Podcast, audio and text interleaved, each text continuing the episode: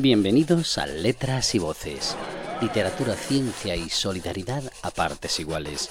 Un programa que nace aquí, en todo un mundo online.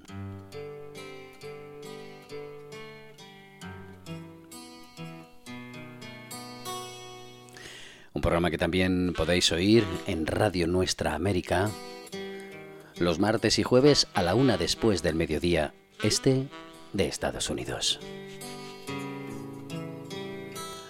No pienses. El pensar es el enemigo de la creatividad. Es ser demasiado consciente de uno mismo y ser demasiado consciente de uno mismo es negativo. No puedes intentar hacer cosas. Simplemente debes hacerlas. Ray Bradbury.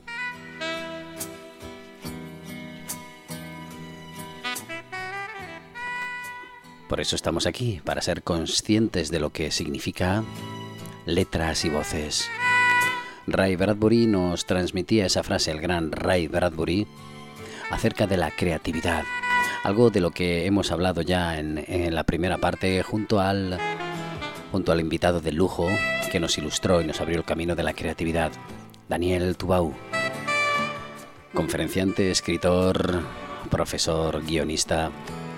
Nos habló de algo llamado el espectador es el protagonista. Como vosotros, intentamos que lo seáis escuchando y participando de las emociones que nos transmiten las palabras de los invitados que aquí en Letras y Voces pues intentamos traer. Ya sabéis que la filosofía del programa es acercar eh, pues eh, personas currantes dentro de las disciplinas de la literatura, la ciencia y la solidaridad y que nos transmitan pues esas buenas ganas de hacer, de construir aquí en todo un mundo online. Letras y voces. Hoy con Daniel Tubau la segunda parte.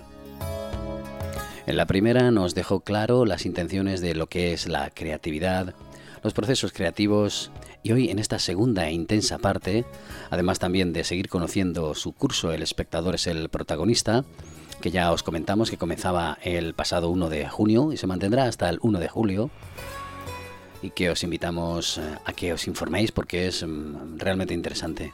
Bueno, realmente sustancial. Bueno, como queráis llamarlo.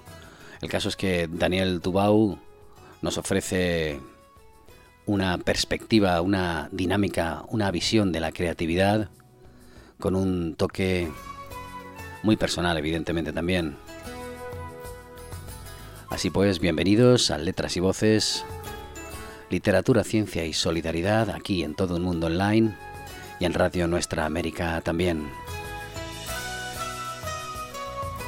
Podéis oírla martes y jueves a la una después del mediodía este de Estados Unidos en Radio Nuestra América y aquí en todo el mundo online los viernes a las 7 de la mañana y los domingos a las doce y media del mediodía. Daniel Tubau, conferenciante, escritor, profesor, guionista. El espectador es el protagonista. Segunda parte.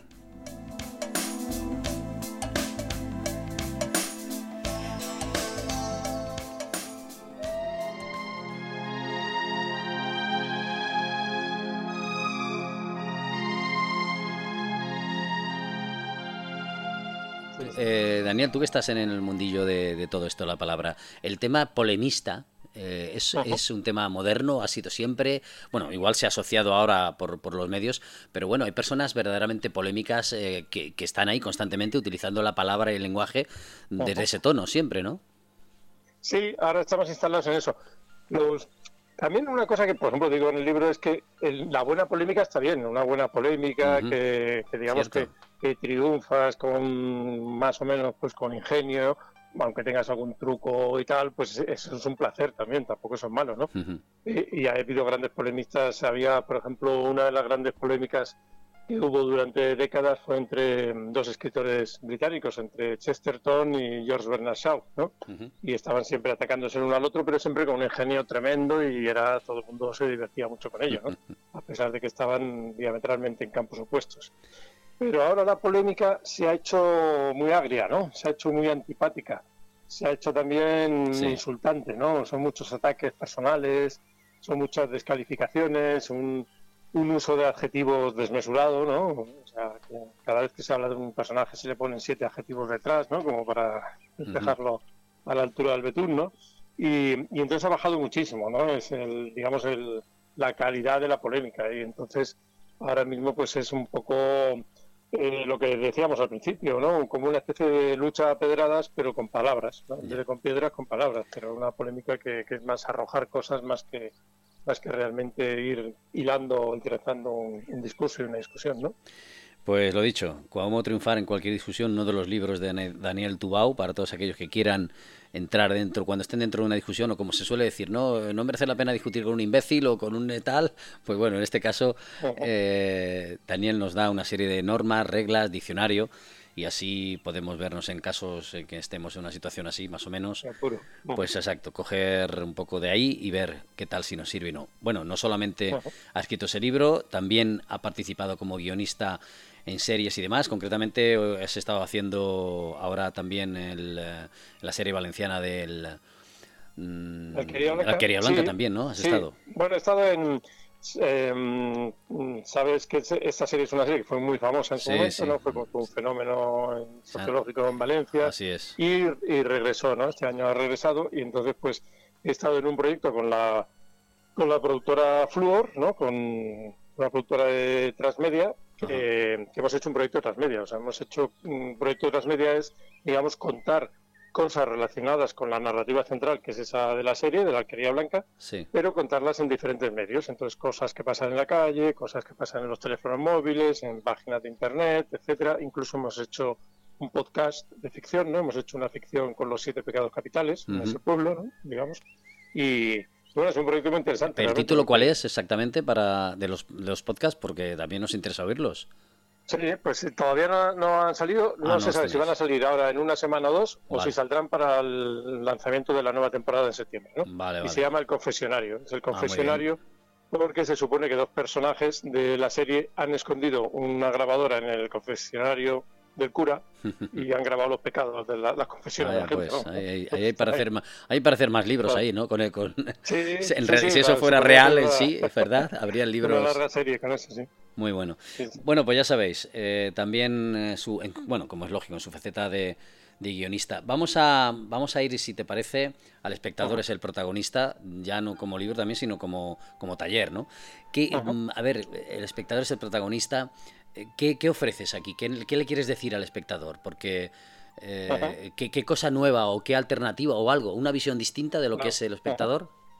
Sí, bueno, pues esto, esto es un, es un curso que ahora empieza en una academia que se llama Los Mundos del Guionista y, que digamos que tiene el mismo nombre que un libro que publiqué hace tiempo que se llama El espectador es el protagonista. ¿no? Y ese libro, pues curiosamente lo publiqué porque es lo que fui aprendiendo cuando daba clases. ¿no? Al dar clases los profesores aprendemos más que los alumnos, claramente, ¿no?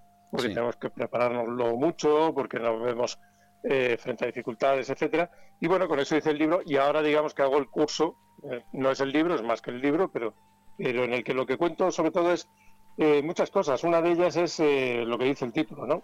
Que los guionistas, cuando nos enfrentamos a un guion, muchas veces los teóricos, los profesores, nos dicen siempre que analicemos la estructura de ese guion, ¿no? Pensando en qué cosas le pueden pasar a los personajes. Entonces dicen, ¿qué le podría pasar al personaje en la página 27, ¿no? ¿Qué, qué sorpresa se podría llevar? ¿Qué revelación podría tener, ¿no? Algo así, ¿no? Sí. Y, y, lo que yo digo es que lo que eso es, hay que pensarlo, evidentemente, hay que ver lo que le va pasando al personaje, pero que lo importante es que pensemos más bien en lo que le pasa al espectador. Que más que mirar al mundo de donde viven los personajes, miremos a las butacas del cine o a los sillones de la casa ante, ante la tele y veamos cómo previsiblemente estará reaccionando el espectador ante lo que estamos haciendo. Es decir, que busquemos más que pensar en reglas que debemos eh, utilizar, como recomiendan muchos manuales, debemos pensar, creo yo, en los efectos que queremos producir, según los efectos de emoción, de expectativa, de inquietud, de suspense, de sorpresa, pues entonces pensamos qué truco podemos usar para conseguirlo. Escribir para, para el espectador, escribir para y para él solo. No, pero claro, pero esto no es aquello tan famoso que no hay que confundir con aquello que se dice de esto no lo entiende un señor de Cuenca. No sé por qué se dice un señor de Cuenca siempre. Yo cuando trabajaba en productoras de televisión siempre decían, esto un señor de Cuenca no lo entiende. O si no decían, esto no lo entiende mi madre o cosas así, ¿no? Y no, no, no tiene nada que ver con eso, es todo lo contrario. No se trata de darle, digamos, a los espectadores lo que quieren y entonces rebajar nuestro criterio y hacer algo por debajo de la calidad que debería tener, sino más bien lo contrario, eh, conseguir que el espectador le interese eso que queremos contar. A lo mejor queremos contar algo que incluso pone en cuestión los valores del espectador. A lo mejor queremos conmover un poco el suelo sobre el que se mueve el espectador, ¿no? Sus convicciones, ¿no?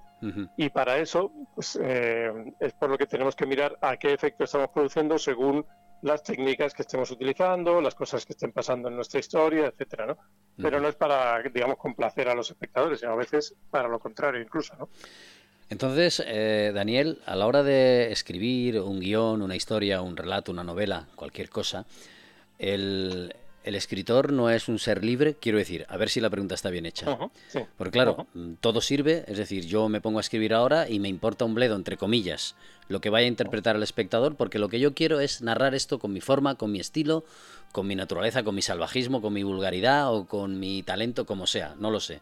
Y yo, pues quiero compartirlo no sé si hasta qué punto ya depende de cada cual con su propio ego, pero simplemente yo lo escribo porque lo necesito escribir así y no me ciño a ninguna regla. No quiero ninguna de las normas, ni en contentar al espectador, ni si hay un mensaje moral, ni nada. Eso es lícito, ¿no?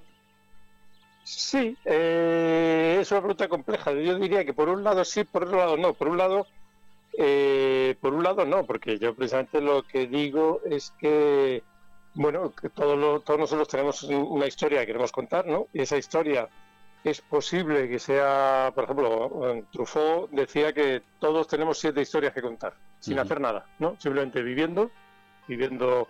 Muchas de ellas tienen que ver con la adolescencia, ¿no? Porque muchas de ellas tienen que ver con lo que hemos aprendido eh, en los años de formación, cómo hemos descubierto la muerte, cómo hemos descubierto el amor, el sexo, etcétera, ¿no? Y entonces todas estas siete historias, pues las queremos contar. En ese caso diríamos, ¿es un propósito egoísta? En cierto modo, bueno, voy a contar una historia que me atañe a mí, que me afecta a mí. Sí, puede ser, ¿no? Pero eso no quiere decir que no tengamos en cuenta a, los espectadores también. Y que a lo mejor incluso, imagínate, eh, esto del espectador es el protagonista, vale incluso si tú lo que quieres hacer es una labor, digamos, social, por ejemplo, ¿no? Realmente con tu, con tu película de, provocar un cambio social incluso. Incluso en este caso, pues lo que tienes que mirar es si realmente vas a producir los efectos adecuados en los espectadores para que, digamos, se conciencien de ese cambio que quieres provocar. O sea, que no tiene que ver con que cuentes tu propia historia. Piensa, por ejemplo, un ejemplo así muy, muy, muy famoso, famosísimo, ¿no? Es el de Casablanca, ¿no? La película Casablanca. Sí. Es una maravillosa película, eh, casi siempre sigue saliendo en el ranking como la número uno o la número dos entre los cinco primeros de la historia, ¿no? O sea, que, se mantiene ahí a pesar de los años transcurridos. Y Casablanca fue un panfleto. Casablanca fue un panfleto que se hizo con el propósito directo de que Estados Unidos entrase en la guerra para luchar contra los nazis. Se hizo con ese propósito, directamente. Y sin embargo es una maravillosa película. Al hacer la película dijeron, si hacemos directamente un panfleto, no va a tener mucho efecto. Va a tener el efecto propio de, una cosa propagandística, sin más. Pero si lo contamos de esta manera tan emocionante, seguramente convenceremos a muchos más mm, estadounidenses de que Estados Unidos entre en la guerra, porque no querían entrar, ¿no? Cuando ya solo quedaba Gran Bretaña, la, Alemania nazi, ¿no? Entonces, bueno, pues eso, ¿no? no Tú puedes tener un propósito de concienciación social, de entretenimiento, de cualquier aspecto, pero lo que tienes que mirar siempre como este es un arte público, como todos los artes, en principio, ¿no? Pues es ver que, realmente lo que pretendes conseguir lo vas a obtener, ¿no? Creo que el espectador va a disfrutar como tú quieres que disfrute, ¿no? O que va a entretenerse o, a concienciarse. Eh, Bukowski, sabes, eh, él, simplemente decía que bueno, que él escribía lo que escribía estando completamente borracho y que le daba igual si le gustaba o no le gustaba a la gente lo que hacía. Él simplemente hacía eso y si te gustaba bien y si no, pues también. Él, era eh, libre dentro de su propia, bueno, ya sabemos lo que es, luego al margen de su propia personalidad y demás, pero en ese sentido él era libre, es decir, se puede ser libre escribiendo sin depender, como tú dices, o depender, o no sé si es la palabra exacta, mm, buscar esos mensajes o esa utilidad o productividad. Puedes decir, mira, me da exactamente igual lo que penséis y yo quiero hacerlo así. Se puede ser. Lo que pasa es que luego, claro, nos encontramos con lo que nos planteas tú. Claro, sí, no, yo creo que se puede ser libre. Vamos, yo de hecho en, en todos mis libros, de, cuando escribes un libro, como en el caso de Bukowski, en realidad mm, es muy diferente a que hagas una película, por ejemplo, un cortometraje, porque prácticamente no hay intermediarios. Tienes como mucho una editorial, ¿no? Pues que los editores te hagan alguna sugerencia. Hoy en día, si quieres, lo publicas en Internet directamente, no tienen ningún intermediario, ¿no? Y yo en mis libros, por ejemplo, me considero completamente libre. Nunca considero que, que esté rebajándome ni escribiendo algo que no quiero escribir, ¿no? Realmente voy yo por... Pero, claro, sé que lo va a leer otras personas. Yo creo que Bukowski seguramente era un poco hipócrita, como suelen ser todos los escritores. ¿eh? Tampoco nos fiemos mucho de Bukowski. Sí, bueno, luego está lo que se cuenta también, ¿no? Como siempre ocurre con todos, claro. Eso está. A lo mejor lo escribía borracho, pero seguramente lo corregía sobrio. De, hecho, hay, hay alguien que lo decía, creo que lo decía Robert Downey, guionista de Chinatown, creo que decía eso. Puedes escribir borracho, pero corrige sobrio. y yo sospecho que Bukowski, que es un gran escritor, mm, corregía. Y seguramente corregía mucho más de lo que quería reconocer. Esto pasa mucho, ¿eh? Los artistas suelen negar el trabajo que hay detrás, sobre todo los pintores, ¿no? Que, suelen decir que todo les ha venido como por una inspiración y que no saben cómo lo han hecho y tal, ¿no? Después, cuando rastreas, eh, descubres, por ejemplo, que Dalí decía que no leía ningún libro en mentira y leía montones de libros, por ejemplo, ¿no? Y entonces incluso copió ideas de, de creatividad de Poincaré, de un famoso matemático, etcétera, ¿no? Y, bueno, pues ese, es, sí es verdad, puedes escribir. De hecho, yo escribo bastantes cosas así, ¿eh? cuando escribo poesía, pues no pienso, no pienso en el lector de la manera inmediata, pero sí que es verdad que al corregir, sí que pienso que la corrección muchas veces te acerca más al sentimiento original el, como lo escribiste cuando tuviste el sentimiento original. No sé si me explico bien, ¿no? Claro, porque, cuando estás dominado por... Sí. sí, no, no, dime, dime. No, no, cuando estás dominado por ese sentimiento, esa pasión, seguramente escribes mal, porque precisamente lo que estás es sintiendo más que escribiendo, ¿no? Y entonces al revisar es donde realmente dices, oye, esto, esta palabra no expresa lo que yo sentía realmente.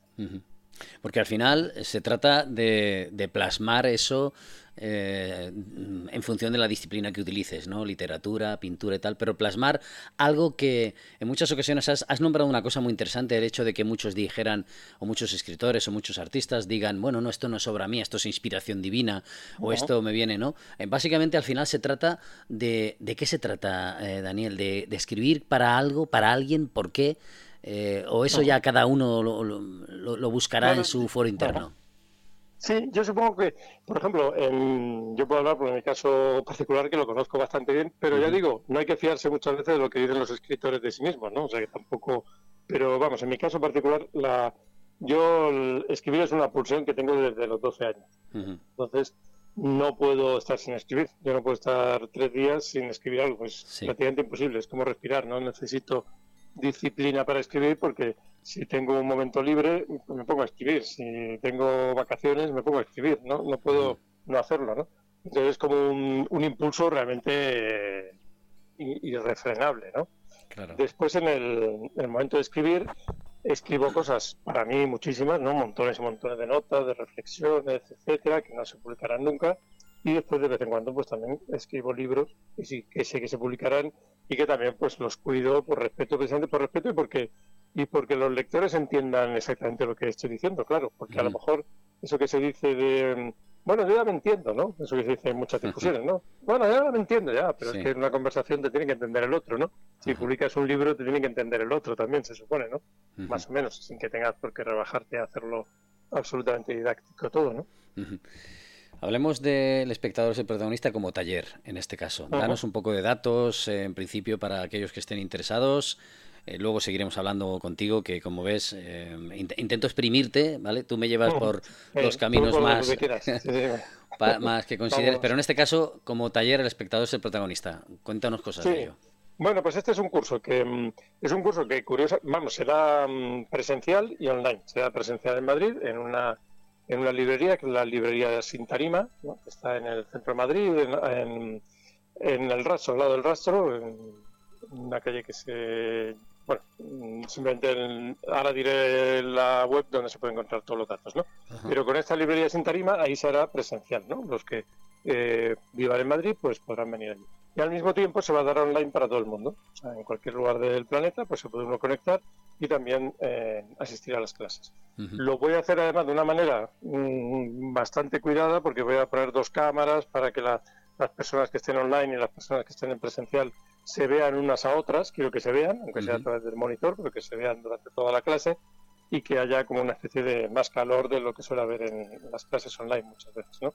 Y mm, entonces van a ser eh, clases en las que mm, eh, van a ser dos clases a la semana, los martes y los jueves, ¿no? Y la, lo curioso es que, bueno, también he, cambiado, normalmente estas clases de guion suelen durar tres horas, a veces incluso más, ¿no? Tengo una con la Universidad de Lima que son cinco horas y media, por ejemplo, ¿no?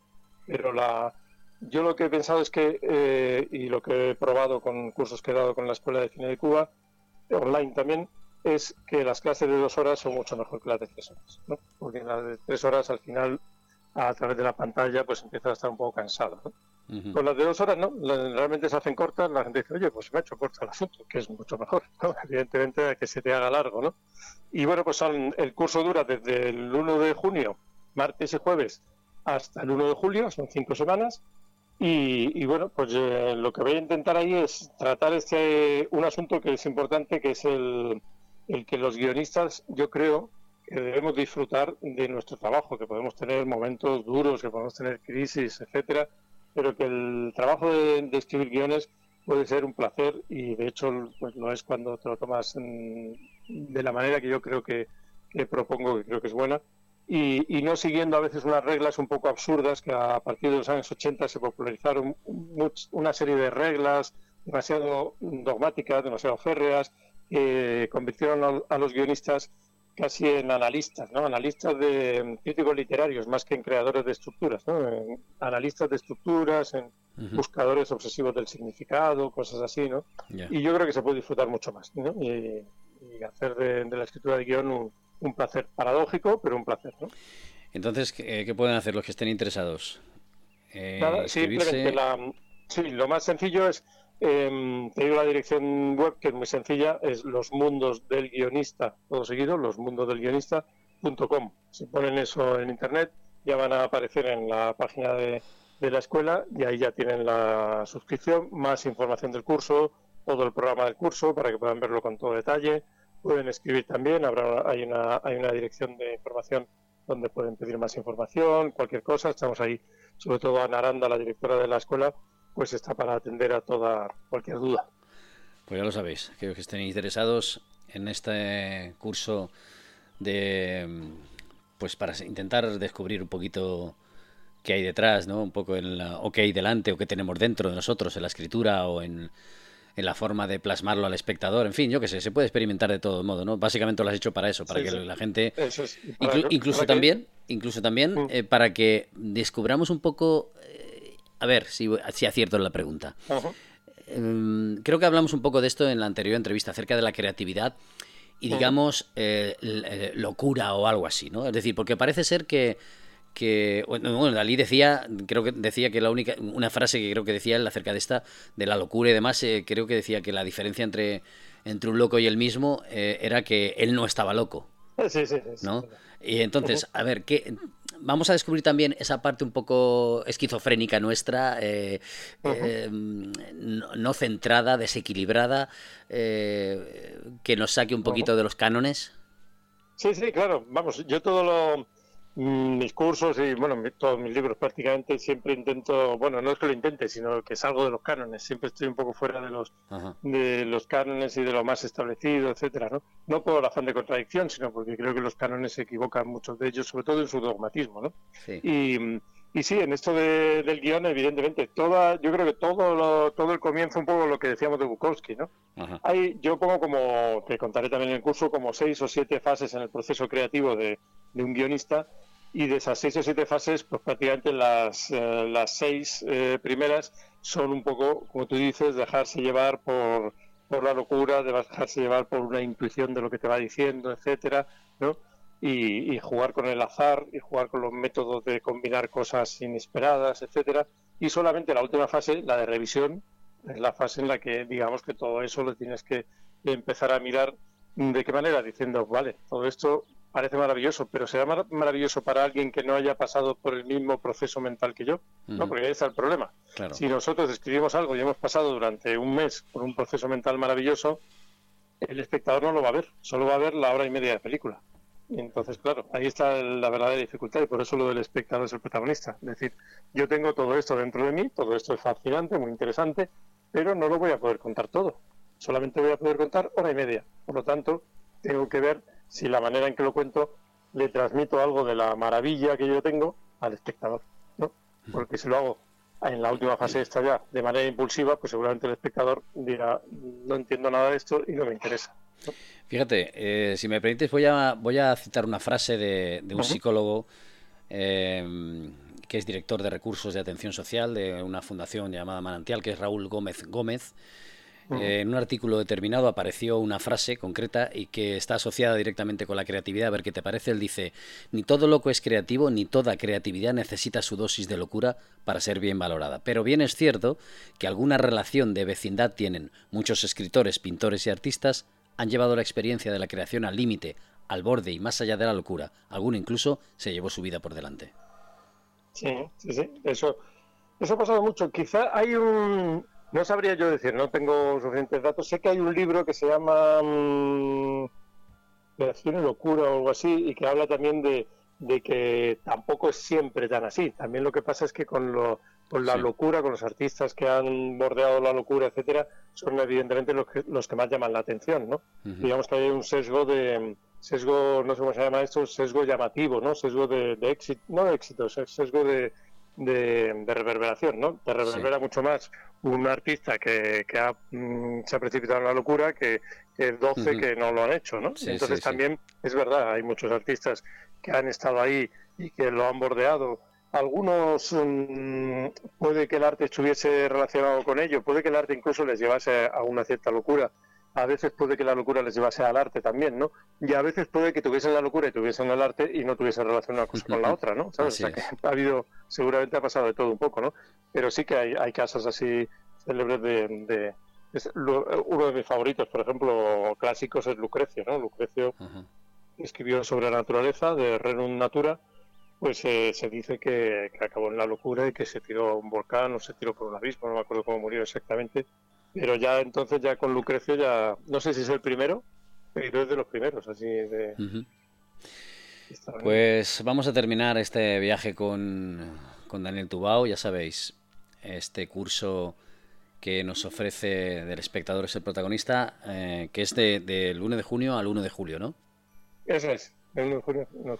Vale, pues todos aquellos que estén interesados, ya sabéis, ponerse en contacto con él. Y como siempre, agradecerte tu pasión, tu, tu, ofrecimiento a que conozcamos tu obra y posteriormente, si te parece, pues eh, seguiremos poniéndonos en contacto contigo y así nos vas contando novedades y propuestas. Y en cuanto hagamos los eh, programas en directo, nosotros ahora en junio haremos un parón, eh, en julio y agosto, entonces pretendemos hacer programas en directo y en abierto con gente, como sería esencial que si podemos contar contigo para este tipo de programas, pues mucho mejor. Sin duda, sin duda. Ahí estaré sin duda, vamos, porque es un placer siempre conversar contigo, es una conversación realmente interesante. Ves, esto es una nota positiva, ¿no? esto eh, exacto, ¿ves? le, hemos, dado el cambio. buenas también, ¿no? pero es mal. A ver, yo esto es, una prueba. dentro de la comunicación puedo comentarte X cosas y aún así, eh, pero lógicamente eh, dentro de tu faceta multidisciplinar en la que te mueves por por muchos campos y además eh, que, eres profesor y además guionista, además que, que, utilizas la palabra y el lenguaje de la forma en la que nos has dicho, nos has mandado esos mensajes acerca de cómo convencer o cómo, o cómo de alguna forma, pues oye, siempre es grato eh, conocer y escucharte y además que para eso estamos, que leche. Muchísimas gracias, eh, Daniel. Muchísimas gracias a ti, un placer. Un placer. Ya sabéis, el espectador es el protagonista hoy con Daniel Tubao aquí en Letras y Voces, que podéis escuchar en todo el mundo online y también a partir de ahora en nuestra radio Nuestra América, los jueves a la una después de mediodía en el este de Estados Unidos. Un saludo, Daniel, muchísimas gracias. Un saludo. Chao.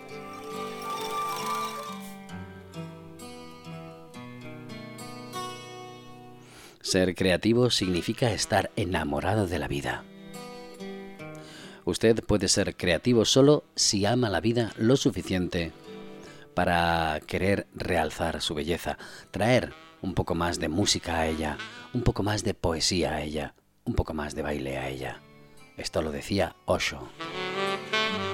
Y también con ese mensaje nos quedamos con las palabras de Daniel Tubau, que ha estado con nosotros en estos dos programas de letras y voces. Ya sabéis, eh, todo aquel que quiera que quiera dar a conocer sus obras, eh, sus eh, hechos solidarios, sus trabajos científicos, comentar, compartir, letras y voces. Podéis encontrarnos en Facebook y sobre todo en la programación de todo un mundo online. Hasta aquí nuestro viaje junto a Daniel Tubau. El espectador es el protagonista. Hasta siempre. Volvemos la próxima semana y lo haremos de la mano de Patricia Patricia Cuenca. Patricia Cuenca también es una currante de, las, de la literatura y de la cultura. Sí, sí, la podremos oír también en dos memorables programas. Y posteriormente también escucharemos a Gregorio Muelas, otro creador, otro escritor, otro buscador de la palabra. Aquí, en todo un mundo online. Adelante.